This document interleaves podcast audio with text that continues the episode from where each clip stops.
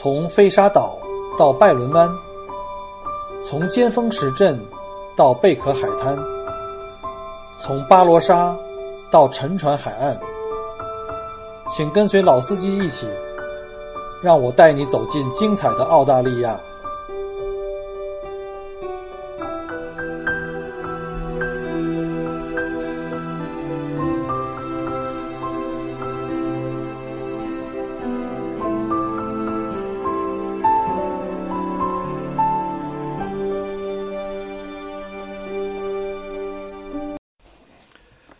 各位亲爱的听友，大家好啊！欢迎再次来到 Michael 国聊澳洲。啊，首先呢，想利用这个机会感谢一下各位的亲友们的帮忙。就是呃，虽然这个节目我已经录了有昨天发出一期第九期，呃，其实我并没有在自己的朋友圈或者是各个群里面去发这个推广。因为觉得自己成熟，自己的产品可能还不太成熟。因为之前呢，我也，呃，录完了以后呢，我也不太很满意吧。然后呢，甚至有一段时间，我把一半的录音给删掉，因为还在试播期间嘛。我把一半录音给删掉，删掉以后呢，就是啊，再想重新录一遍，因为觉得不满意。因为我相信大家都有这种感觉哈，就是当你录了自己的这个节目，或者录了自己声音以后再去听，总觉得很别扭，因为这是很自然的一个。一个情况，因为我们每一个人呢，听到别人讲话呢，都是这个外耳传声了。但是在我们自己听到自己的声音呢，是因为这个外耳的声音混合了颅腔的这个共鸣。呃，你实际上听到的自己的声音，所谓你听到自己声音和你拿录音机录下来的声音是不一样的。所以我每次听到自己的声音就觉得很别扭，就觉得这个啊，这是是哪个哥们儿在学我说话，学的也不是很像。后来呢，就是也是因为这个一部分录音的技术问题，就是背景噪音啊各方面的，啊，后来现在好一些了。现在呃有了这个电容麦啊，现在也有了自己的工作台、电脑啊、录音用的手机啊，还有这个麦克风架，就不会那么多的杂音。尤其在家里录音的时候啊，但有的时候呢，可能各位朋友能听到我在录音的时候是在室外啊，在外面带团的时候呢，在利用等客人休息的时间呢，或者我在车里。啊，有一次在大雨瓢泼大雨的时候，在车躲在车里在录音，可能会有噪音。呃，刚开始呢，我对这个是特别介意的。后来呢，有很多朋友给我反馈说，其实内容还是更重要的。有的时候是甚至在室外做一些这个同期录音呢，可能这种真实感和身临其境的感觉可能会更好一些啊。那就反正就是先这样了，就是利用这个机会呢，呃，谢谢。呃，各位朋友的帮忙，呃，昨天呢，正是在自己的朋友圈呢做了一个转发，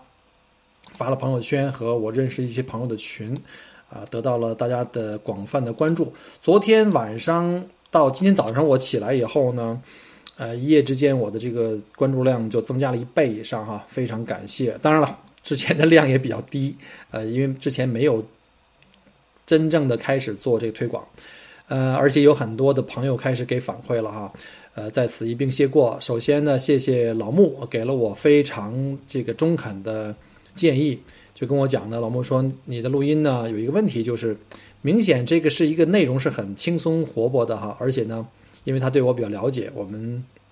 在北京的时候是朋友，认识很长时间，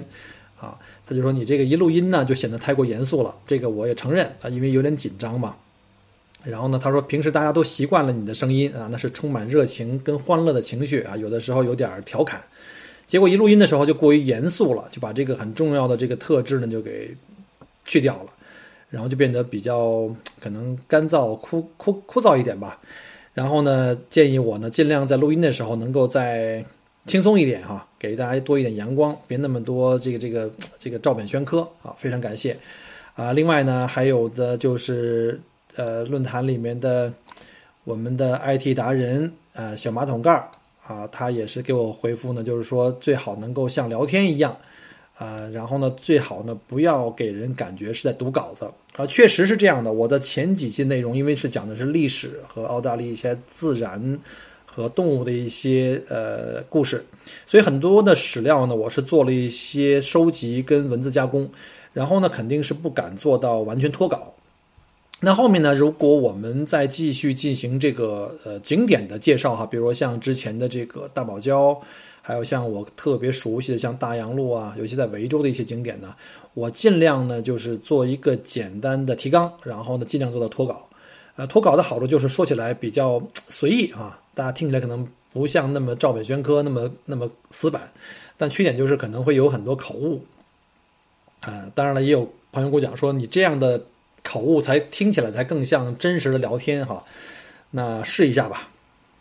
希望大家到那时候不要挑我的毛病啊，什么咬字啊、说错字啊。因为这两天正好是这个啊，北大校长在这个北大发言的时候呢。念了一些大家不能 原谅的一些一些那个呃口误，把一些词说错了。当然，这个我觉得这个跟我的情况不一样哈，人家是有知识、有这个素质的人群，我们这是屌丝一枚，讲一些自己的故事。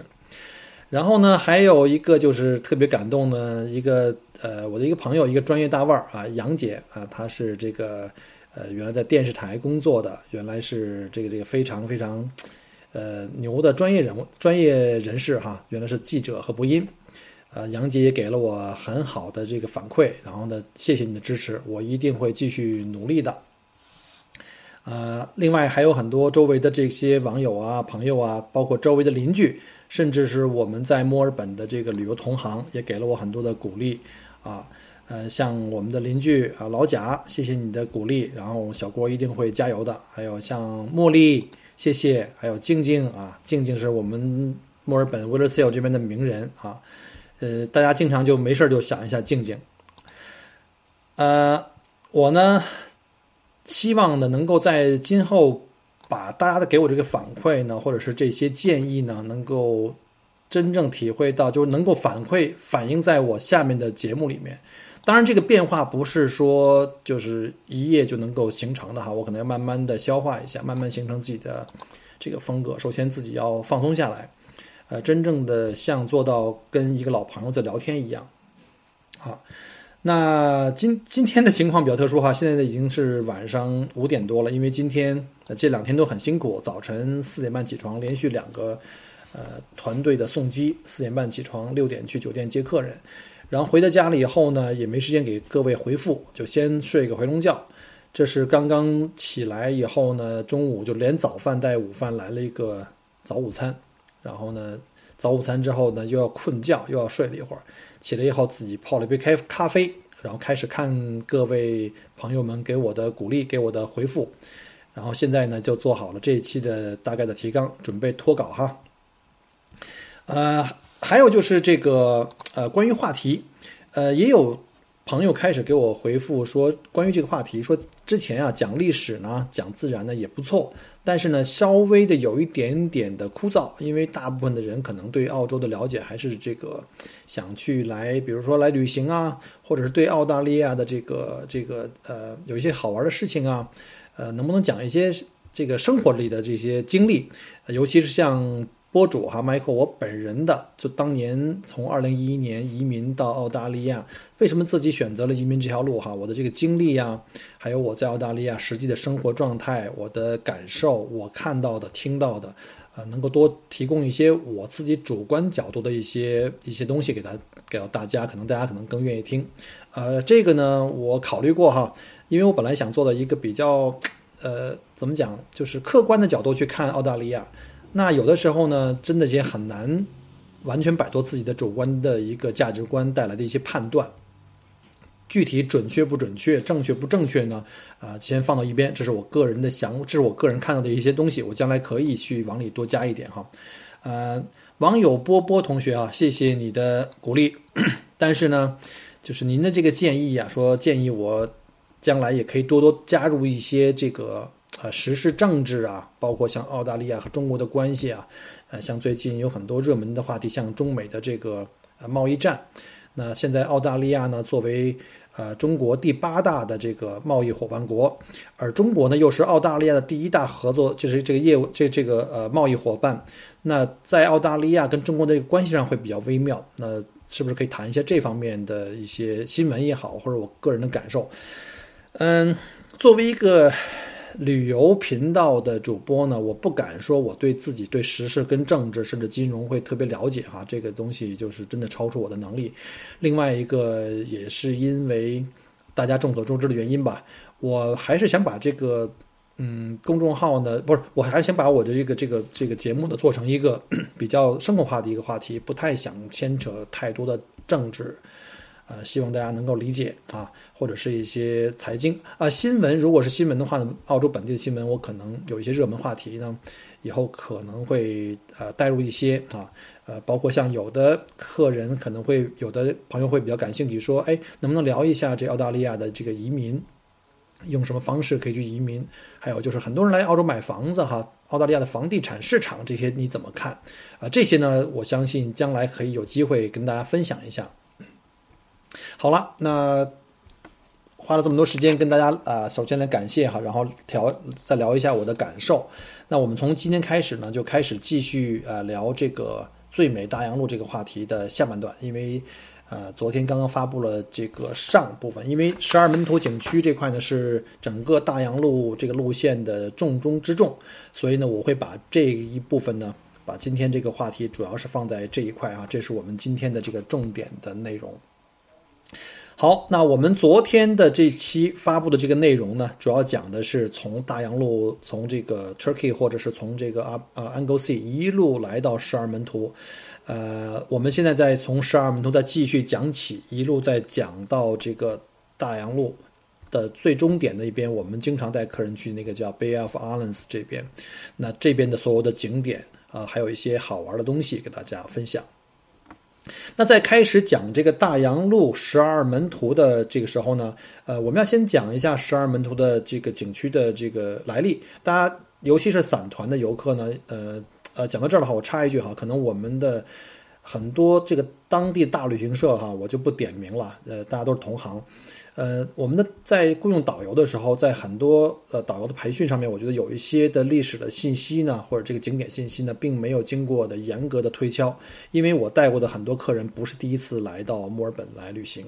呃，包括来到十二门头景区这边的话呢，我在介绍的时候，很多客人会给我提出不一样的那个答案，说这个十二门头景区呢，原来是十二块石头，啊，就十二块的这个石灰岩啊，因为这个。风吹雨淋，还有这个潮汐的作用呢，现在就只有九块哈，这个是不准确的，这个是不准确的。我希望以后的散团导游们哈，能够把这个呃历史能够好好再看一下，不要去误导或者是不小心误导到我们的客人。那十二门徒呢，这个景区其实在二十世纪五十年代以前呢，呃，这边都是牧场啊，当地都是呃呃牧场放牧的地方，呃。但是这个大洋路 B 一百通车以后，这段的风光非常漂亮。在一九五零年前后呢，维多利亚旅游局呢就开始把这块呢就作为了一个旅游景点去去开放。在开放旅游景点以前，在更早以前，这块地区呢是当时土人的聚居地啊。当时土人呢，像这个地方呢，就是我们现在所说的这个十二门头景区呢，像这几块。呃，石灰岩矗立在海里的这个石灰岩呢，他们有一个土人的名字，叫做母猪和小猪们。因为我们知道土人的，呃，对于很多自然界的这个观察哈，他们的很多包括对动物、植物，还有这个地点的命名，都是以他们来自于来自他们他们他们的平常的生活。他们看到这些石柱呢，就很像生活中的这个猪圈里养的猪，所以他们管这个地方命名叫做母猪跟小猪们。在五零年代，旅游局开始开放这个十二门头景区的时候呢，呃，他们要取一个更加响亮的名字，而且在西方世界更容易被接受，所以当时呃，维多利亚旅游局就把这块地方呢就取名哈，呃，依照这个西方圣经故事里面，就是耶稣基督跟他的十二个使徒啊，我们呃如果看过圣经故事的话，我们知道有一个非常著名的一张一张画叫做呃，最后的晚餐。呃，但他们只是利用这个圣经故事来介于这个地方，但实际上在这个十二门头景区开放的时候，这里并没有十二块石头。这也就是为什么很多游客呢非常困惑，说我们在这数了半天，为什么没有十二块石头？是不是都被这个海浪给冲没了？实际上不是的。在五零年代开放景区的时候，就只有九块石头啊。它虽然叫十二个使徒，但实际上是九块啊。千万千万不要被这个表面的文字给啊给误导了。甚至我们的很多同行不一定知道这个的故事，他们可能也一直误认为是十二，所以将错就错呢，就一直跟游客也在讲十二块石头，你永远不可能看到十二块，从一开始就只有九块。那这九块石头呢，在这个十二门徒主景区的观景平台，你会发现呢，在左边就是在向东这边呢有两块，向西这边有七块啊，左二右七，总共这么九块。呃，但是呢，在九二年跟九五年呢，分别呢倒塌了一个石柱，所以呢，你现在看到的是呢，有两个石柱呢是是很短的，是只有它这个残骸啊。这个十二门徒的这个石灰岩的这个石柱结构是怎么形成的呢？因为我们知道，在整个南澳大利亚这个海岸线啊，啊，不光是只有在维多利亚哈，在这个澳大利在南澳大利亚，包括在西西澳大利亚南部呢，这个海岸线上呢，就是有很多这种叫做石灰岩结构的这个海岸线啊，非常高。像十二门头呃，像十二门头景区这块是最为典型的啊，大概平均高差在四十到四十五米。那石灰岩结构跟我们在国内看到的那些，呃，大陆架结构呢不太一样，它比较松软哈，不像我们我是从北京来的嘛，像北方的一些山区啊，我们有很多大的石头，像花岗岩啊、石灰岩啊，那是很坚硬的啊，不太容易被腐蚀掉。但石灰岩相对来说呢比较松软，所以这大陆架如果是石灰岩的话，长期受到这个南太平洋非常恶劣的这个天气啊，我们来到大洋路这边会发现这边的风很大，尤其在这个冬天的时候，下着大雨，刮着大风。啊，甚至把人都要刮跑了，所以在长期的这个风雨和这个海浪的这个侵蚀下呢，这个大陆架会被冲出来一道沟，也就是说海水会冲进去。然后呢，如果要是从一边冲进去以后，会在里面形成一个峡谷，这就形成了一个峡湾啊。之后我们会介绍这个洛哈德峡谷就是这么形成的。那如果是从两边腐蚀进去的话呢，那中间就会形成一个石柱，慢慢的话石柱就会从大从这个大陆上脱离出来。那整个在南太平洋的这个海岸线上呢，其实像，呃，十二门头景区这种石柱呢有很多很多啊，可能有上百个。只不过呢，在这个景区这个范围呢，这个十二门头景区的范围呢，就这九个呢是在这个景区范围之内的。我们如果开车一路向西呢，一路经过像什么伦敦桥啊，还有像 Bay of Islands 有很多很多都可以看到啊，但是它们就不属于这个十二门头景区了。呃，一个石灰岩石柱的这个平均的地质年代呢，它的年形成呢，大概是在平均在一千万到两千万年形成啊，这个是非常非常长的，因为我们知道地质年代是非常非常长的。我们知道人类这个出现的这个年代呢，也就不过才一万年啊。面对于这个地质年代一千万到两千万平均呃这个这个形成的年代的话呢，那人类的这个确实是一个闪光，非常非常短的。那我们只是一个。过客啊，能够看到这个美景的那个实属是我们的荣幸了。那从这个十二门头景区呢，我们啊，从主观景平台呃结束游览之后，或者是做完了这个观景直升机之后呢，我们开车很快向西边一路走呢，就可以到达另外一个景点，也是啊，Michael 个人非常喜欢的景点。嗯，很遗憾的是呢，我。知道在，尤其在旺季的时候，很多散团的旅游客哈，游客可能没有机会来这边，因为一日游的客人呢，呃，在城市在在墨尔本市区在街上的时候呢，可能经常是比较晚，尤其人又多，一路赶过来，可能没有时间那么多时间去玩这个景区，很多人可能没有来过这个呃洛哈的峡谷这边，这是蛮遗憾的，因为在我的心目中，其实洛哈的峡谷的这个风景的这个震撼的程度呢，绝对不亚于十二门徒主景区，只不过呢。十二门头主景区呢，呃，可能是常年因为旅行社在国内的这个旅游市场在推广的时候呢，这个这个景区的名字呢很有名。但是在我的心目中，它可能十二门头在我的心目中只能排，呃，前三吧，啊，所以呢，这个洛哈的峡谷呢，像刀背脊啊这些景点呢，都是我个人特别特别喜欢的。那到了这个洛哈的峡谷，它实际上是一个景区，它不是仅仅这个洛哈的峡谷一地啊，它中间有像。啊，洛哈德峡谷可以下去看了，还可以走三百米的路步道，一直到这个啊最远端，从外端呢去看这个洛哈德峡谷。洛哈德峡谷的命名呢是来自于一艘这个洛格阿洛格阿德号的这个呃英国移民船，它在呃这个峡谷口外的一海里呢，因为这个触礁沉没啊，所以整个这个船上的人呢，五十几个人呢，只有两个人幸存下来，一个就是一个呃当。一个新的一个实习水手叫做汤姆还有一个呢，就是他汤姆救回来的一个九口之家的一个女生叫做艾娃，他们两个是唯一幸存的。所以呢，在这个呃洛克阿德峡谷沉船之后，啊，这个地方呢就被这个命名叫洛克阿德峡谷啊，就是以这个洛克阿德号来命名的。那洛克阿德峡谷旁边呢还有呃几个漂亮的景点呢，呃，比如像这个呃 Island Arch 呢，还有像这个呃 Razorback 呢，都是非常非常漂亮的。呃，我们也有客人呢去那边啊，那个时候还没有禁止这个就是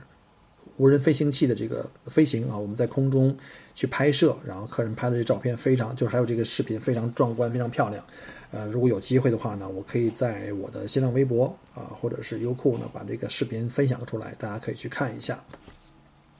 然后呢，玩完这些地方的话，基本上呢，就是把大部分在十二门头景区啊，大部分游客可以到的地方都已经覆盖到了。那如果各位的体力够好，而且你时间也充裕的话，一定是时间充裕的话，还可以顺着这个洛卡德峡谷的另外一个入口一直往里面走，大概是一点几公里的这个步行的步道，是不可以开车的，是不可以开车的。呃，可以走到那个断头台那边叫 Broken Head，还有呢就是 Sherbrooke River 那边就是呃非常的也是非常漂亮，但是对这个体力要求会有一点要求了。虽然路不是很难走啊，都是铺装路，啊都是那种柏油铺装路啊，但是要走一段距离，来回来去要走一个小时，啊体力要比较好一点啊。如果要是天气晴好，而且您的这个游玩的时间很充裕的话呢，我建议就去看一下。啊，通常在洛卡德峡谷结束游览之后呢，我们会建议呢去到最近的小镇，就是这个坎贝尔镇呢去，呃，午饭或者是下午的话呢，可以去入住酒店，啊，并且去晚餐。呃，坎贝尔镇呢是目前距这个十二门头景区最近的小镇哈。当然了，我们知道在入十二门头之前呢，还有一个小镇叫王子镇，但是那边的话就更加小一点啊。一般我们会建议客人呢住在这个，如果要是在坎贝尔住一晚的话呢，要住在这个。就是住在沙门头附近的话，住在坎贝尔，呃，坎贝尔相对来说呢，在这个周围呢是离这个沙门头最近的，不到十公里的距离，呃，尤其是有一些摄影爱好者呢，希望半夜去拍星空或者是拍日出日落的话呢，那住在坎贝尔真是非常非常方便的。坎贝尔镇的酒店也蛮多的哈，这相对而言是蛮多的，但是到了旺季的时候呢，呃，这小镇比那个阿波罗湾是要小的，到了旺季的时候，酒店百分之百是全满的。我曾经试过，客人临时要求要多住一晚，因为他觉得太美了，好不容易来这么一次，从中国飞过来，要十多个小时飞机，然后再从墨尔本开过来三五小时到这边景点，一看这么美，觉得以后可能不一定再会来了，所以强烈要求想在这多住一晚。我好像是一五年吧，春节有这么一个团，后来我临时帮他们去找房子，真的是没有，最后不得已呢，我就带着客人去找了旁边的一个青年旅社。就是那种一个房间混住的，有大的房间有十到十二个床位上下铺，小的房间有大概是四五个床位五六个床位还可以加床那样的，而且旺季也很贵，所以呢就就带了客人临时去抓了几个青年旅社的床位啊，凑合着挤了一宿，甚至还发生过因为客人没有订到房，我把自己的酒店让给客人住，我在车里住过一宿啊，这种情况我们是经常发生的，所以我们恳请各位客人啊，一定要提前订好。这个酒店一定要把行程订好，不要临时的一时兴起的去要延住，啊，这个一定要 plan ahead。那坎贝尔镇呢，我特别喜欢，因为它特别的幽静，在这个全城所有的小镇里面比啊，它没有像洛那么热闹或阿波罗这么热闹。啊，我个人比较喜欢清静的小镇，特别的舒服。小镇非常小，它那条主街的话，从头到尾的话也就一百米长。然后呢，还有一个私家的小海滩，那个小海滩正好是个海湾峡湾进来，非常的幽静。呃，日落非常漂亮，呃，这边的餐厅也不是很多，超市呢就一个，然后很小的一个超市。然后呢，餐厅就这么三五家，然后呃还好，做的味道也还可以接受，只不过是没有中餐，没有中餐馆。如果是长了一个非常非常固执的中国胃的话呢，我建议呢，最好能够在墨尔本出来的这一天，或者是在呃阿波罗湾呢，能够补给一点什么中国人的一些啊蔬菜啊，哪怕是方便面啊这样的，可以自己呢订一个公寓式的酒店，自己可以做饭吃，也是不错的。呃，这里呢，我也可以推荐给这些自驾的游客哈。这里有一个当地最好的一个青年旅社，可能是也是我在目前在澳大利亚游了这么多地方，目前我住过最好的青年旅社，叫做坎贝尔港的这个 hostel。啊，他的老板也跟我比较熟，啊，当然不是做广告哈，当然也是做广告哈。我个人是每次都住在那儿，他们的厨房和公共区都特别有特色。呃，最棒的是青年旅社是混住的。你懂的啊，就男女混住的，有的时候四人间，我一推门进去，哇，三个金发美女啊，呃，老司机们都懂吧？最重要的呢是它的厨房真的很棒，所有的器具都是很齐全的，尤其适合像我这种实在不愿意吃西餐的，啊，自己从家里带一点东西呢，可以稍微加工一下，就可以变成一顿美，就变成一顿这个美味的中餐了。啊，这个是我长期旅行出来最最重要的一个环节，就是一定要吃到自己舒服的饭菜。然后呢，在这个坎贝尔港一路再往西的话呢，呃。可以先去看一下 Scenic Lookout，就有一个啊高点制高点，可以从空中俯览这个小镇和这个海滩，特别特别漂亮，尤其是在这个日落的时候啊啊非常非常好看。那我们一路再往西呢，就是就是到了坎贝尔往西的话，这边已经是属于坎贝尔国家公园了，已经不是这个十二门头景区了啊。我们可以去呃参观一下，像什么 The Arch 也是一个著名的景点啊。The Arch 这个景点呢，它是一个。类似像呃象鼻一样的结构，像一个呃拱桥一样的结构，它也是因为腐蚀的大海腐蚀的这个结果呢，它在这个整个的的石壁中间形成了一个空洞，像一个桥桥拱一样。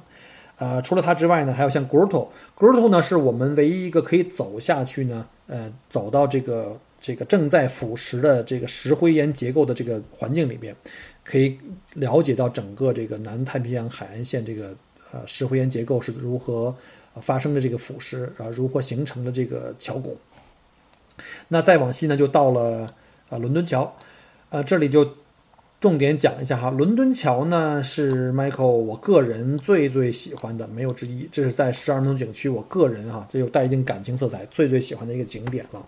大家如果加了我的微信号，会发现呢，我的朋友圈的这个背景图就是伦敦桥的一张照片啊。当然，那张照片很遗憾不是我本人拍的哈，是一个专业摄影师拍的，一个延时摄影做的非常漂亮，我就深深的被打动了。所以呢，我就一直拿这伦敦桥的这个照片呢，呃，作为我的朋友圈的这个背景照照片。呃，伦敦桥我。认为是在这边看日落的一个非常好的景点。很多人可能会选择去十二门景区，但是我个人会推荐在伦敦桥，因为一方面呢，十二门景区在那个时间会有很多游客，经常你都没法站到第一排去拍这个日落，拍了很多人的头皮，尤其在旺季的时候。但伦敦桥一般情况下，因为这地方的话，散团是根本不可能来的。尤其在日落的时候，最多有一些自驾的游客，很少人会到这边来，所以那个时候呢，看日落呢，经常很非常非常安静了。我们经常会碰到，就是我自己的团队在这边，就等于是包场啊，就我们这些人，我们在这一直静静的看着那个太阳落山，特别美，然后可以给客人拍很多特别漂亮的照片呢、视频啊，啊，这个有机会的话，大家可以看到我们在优酷上面的视频的分享。那从伦敦桥继续往西呢？啊，经过了另外一个小镇，叫做 Peterborough，是一个非常非常小的一个度假地。但是这个度假地呢，中国人不太会来，因为都是那种度假屋，也有海边的这个高尔夫球场，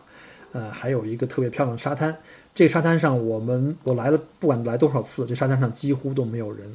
呃，即便在夏天特别旺季的时候，如果我带着自己的家人来大洋路这边度假呢，我都不会在什么阿波罗湾呐、罗湾那边去住，然后跟那么多人跟下饺子一样的去去挤，我通常都会躲到这个地方来。呃，这地方来的好处就是什么呢？就是我经常是带着我儿子、我老婆一起来的时候，这个沙滩就是我们三个人啊，四人海滩，就看不见另外其他人，带点吃的喝的，在海滩上来个野餐，非常棒。这个海滩大概长。两三公里长，那只有我们一家三口啊，非常非常漂亮。呃，作为我的亲友听友的话呢，就作为一个福利哈，介绍给你们。那从这个 Peterborough 继续往西，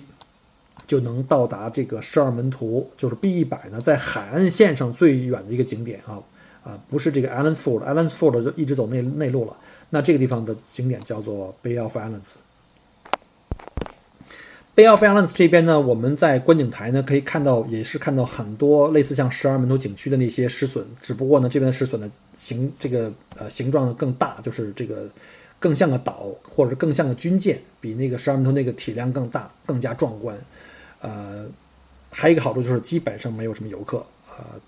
团客就根本不可能有了，游客非常非常少，但是非常非常漂亮，也是一个非常适合看日落的地方。啊，记住，在大洋路上旅行的时候呢，如果各位有这个啊，像什么这种智能手机啊，尤其推崇 iPhone 哈，虽然我对 iPhone 比较比较比较鄙视，但是 iPhone 的全景功能是我目前用过最好的。呃，我用了大概三四部 iPhone，也用了三四部的安卓，安卓的全景功能还真的是太渣了。这个 iPhone 的全景的切割感特别好，而且这个过渡的这个测光也是连续测光也是非常好的。所以呢，我要建议各位呢来十二米图拍照的话呢，来这个大洋路拍照的话，一定要把这个全景功能发挥到极致。那基本上。这个 Bay of Islands 玩完之后呢，基本上我们在整个十二门徒的最远的一个景点、最西边的景点的话，基本上就呃可以画一个完美的句号了。那我从昨天发布的这一期大洋路的这个精彩景点的介绍呢，从上哈到今天这个这下部呢，介绍这景点加在一起的话，就特别特别多，我现在都自己都数不过来了。那有的人就会问一个很关键的问题：那我到底需要几天才可以玩完这些你说的景点？呃，坦白讲呢，这个完全因人而异，因为有的人呢可能在一个景点玩上半天，也有的人呢可能在一个景点就玩五分钟，所以这个呢真的是一个因人而异的一个一个时间的安排。呃，即便我讲了这么多景点，我坦白讲呢，在景在这个大洋路上的景点呢，我可能介绍了全部景点的可能也就是三分之一啊，甚至有一些特别小的偏门景点，我可能都不一定走进亲自走进去过，我只能说我会找一些特别。啊，著名或者特别值得去走的一些大的景点啊，作为一个亮点来推荐。那从昨天到现在呢，就是这两期的内容里覆盖的内容的话，如果你都想全部都走过的话呢，我个人建议呢是大洋路呢要玩三天住两晚啊，第一晚呢住在阿波罗湾啊，第二晚住在坎贝尔港。两晚三天的话呢，可以比较现实的把我刚刚讲过的景景点全部都 cover 一遍。那你如果说，哎呀，这三天的大洋路行程，可能我去澳洲很紧张哈。你想，有很多人说我可能去澳洲十天，那墨尔本的话可能才安排个三四天，我怎么可能在大洋路就安排三天呢？所以这就是个问题啊！你要来权衡一下，你有多长时间可以留在墨尔本？呃，我们目前接过的团呢，大洋路的团呢。呃，百分之五六十以上都是两日游，就是说总比要一日游要好很多了哈。一日游也不是没跑过哈，春节的时候订不上酒店，客人即便想玩两日或三日也没办法，因为他订的晚嘛。所以跑一日游，大部分的游客一日游完之后呢，主要的留的是第一是震撼，第二是遗憾。震撼的是那些景点太漂亮了，呃，第第二个遗憾呢就是很多地方只能看一下就要就跑，因为实在是没有时间 cover 到所有的景点。呃，一般两日游的客人的话，在这地方地方都可以玩的比较的圆满啊。那如果你时间上真的很宽裕的话，可以玩三日游，就住两晚啊。那第三天呢，时间可以宽松一点的话呢，我们可以在回墨尔本的路上安排一个就是金矿，去这个巴雷瑞瑞特的金矿，呃，苏芬山可以去参观一天。这样的话就可以把这三天都可以用的比较满，大家玩的还比较全。呃，为什么推荐？两日游或三日游比较满的，就是我觉得大部分的游客来到澳大利亚旅游，旅游，尤其来墨尔本这个大洋路哈，可能不一定会再安排第二次，或者不会在短期安排第二次。所以呢，我们的目标就是争取让你们来一次的话呢，就玩到尽兴，不要留任何的遗憾。尤其是十二门徒作为这个维多利亚州的这个拳头的这个旅游产品的话呢，我觉得大家在做旅游规划的时候呢，最好要把。来维州再来墨尔本的这个旅游规划呢，把行程重点要排给大洋路，这是非常非常重要的哈。那有的客人会讲，那你说墨尔本周边有很多景点了，那能不能帮我们把这个重要性的这个次序排一下？这东西又是一个很难的话题，因为每个人喜好不一样，有的人喜好人文的多一点，有的人喜好自然风光多一点哈，那就很难讲。那如果按照我的个人的价值观判断的话，因为澳大利亚呢是一个移民国家，两百年历史。它的人文景点呢，不能跟中国或东方的这些古国来比哈，它的这个文化的厚重感没有那么强烈，所以如果来澳大利亚的话呢，我觉得大部分人还是奔着这个自然风光，尤其在南澳大利亚，就是这个南半球这个大陆上的很多动植物体系呢，跟北半球完全不一样，所以应该放在这个自然风光啊，还有当地的风土和这个动物和自然界的这个呃接触上面，所以呢，我建议的话呢，大洋路应该是放在第一位。然后其次的话呢，可以把澳洲的这个特色动物呢作为一个呃重点，比如像这个袋鼠啊、考拉呀，大家来的目的就是为为了能够零距离来接触一下哈。这个我们稍后会介绍关于澳大利亚的这个动物园的一些情况，包括我们后面会介绍的一些行程的概括。还有像去菲利普岛看这个小企鹅啊，这是全世界只有在新西兰南岛南部和澳大利亚南部海岸线有这个全世界体型最小的一个蓝背天使小企鹅，我们会单独开一期来介绍啊，这个也是重点介绍的。那如果对澳大利亚移民史哈，或者对这个第二次淘金浪潮啊感兴趣的这个历史感兴趣的人的话，我建议的话，可以在墨尔本市区留一定的时间，还有呢，就是去这个呃墨尔本西部的这个巴罗瑞特。啊，我们著名的这个金矿哈，有一个主题公园叫苏芬山啊，这个也是值得去看一下的。那第三的话，就是如果来到澳大利亚的话呢，那澳大利亚最著名的一个出产的产品，除了这个羊毛、牛肉、羊肉制品之外呢，还有就是红酒。呃，澳大利亚作为这个新世界酒庄的代表的话呢，那这个各州都有自己的红酒的产区。那维多利亚州的这个产区在亚拉河谷，那就是值得非常值得去看一下的。还有丹尼洞山，我们在南半球最古老的一个蒸汽小火车帕芬比利，也可以值得去看一下哈。呃，这就是比较呃常见的几个景点。那如果有的客人说，那我们还希望做一些深度游，没问题。深度游，我们按照我们目前推的产品的话呢，我们有这个墨尔本跟悉尼两地的海洋线的这个深度游。它涵盖了悉尼以及墨尔本周边的一些重点项目，像我刚才在介绍的这个大洋路啊、菲利普岛啊、丹尼龙山、亚拉河都都涵盖了之外呢，还有就是从墨尔本沿海岸线一路到悉尼的这个蓝色海洋路的这个深度游路线啊，这个也是非常非常啊棒的路线。今年春节我跑了四圈的这个路线了，嗯，非常非常棒啊，呃，往返大概要十五天左右，就是呃。客人不用返程哈，客人可以从墨尔本进悉尼出，或者悉尼进墨尔本出，然后就是走海岸线一路过去，啊，这样的话呢，因为因为这个悉尼跟墨尔本是来澳大利亚旅游的这个客人的百分之九十五的客人都会选择的这两个城市，一个进，呃，从墨尔本进或从悉尼出，或从悉尼进墨尔本出，啊，这是比较常呃见的这个呃进出的两个城市。那今天呢，利用这个机会呢，把大洋路整个的这个行程就介绍完毕了。然后呢，呃，各位有什么问题的话呢，麻烦在我们的音频节目后面呢给我留言啊，或者是呢加我的微信，呃，或者我们的微信的这个公众号啊，来给我们留言，我们可以来回答你们的各种问题。如果有朋友希望来澳洲旅游，有一些问题哈，不一定非得是要参我们的团，成为我们的客人，我们才会给提供这种咨询。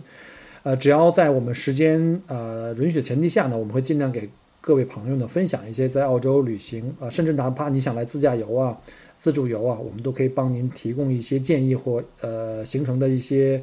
呃推荐。那再次感谢各位的收听啊，麦口锅在维多利亚州的墨尔本呢，祝各位呃生活愉快，身体健康啊，我们下期再见。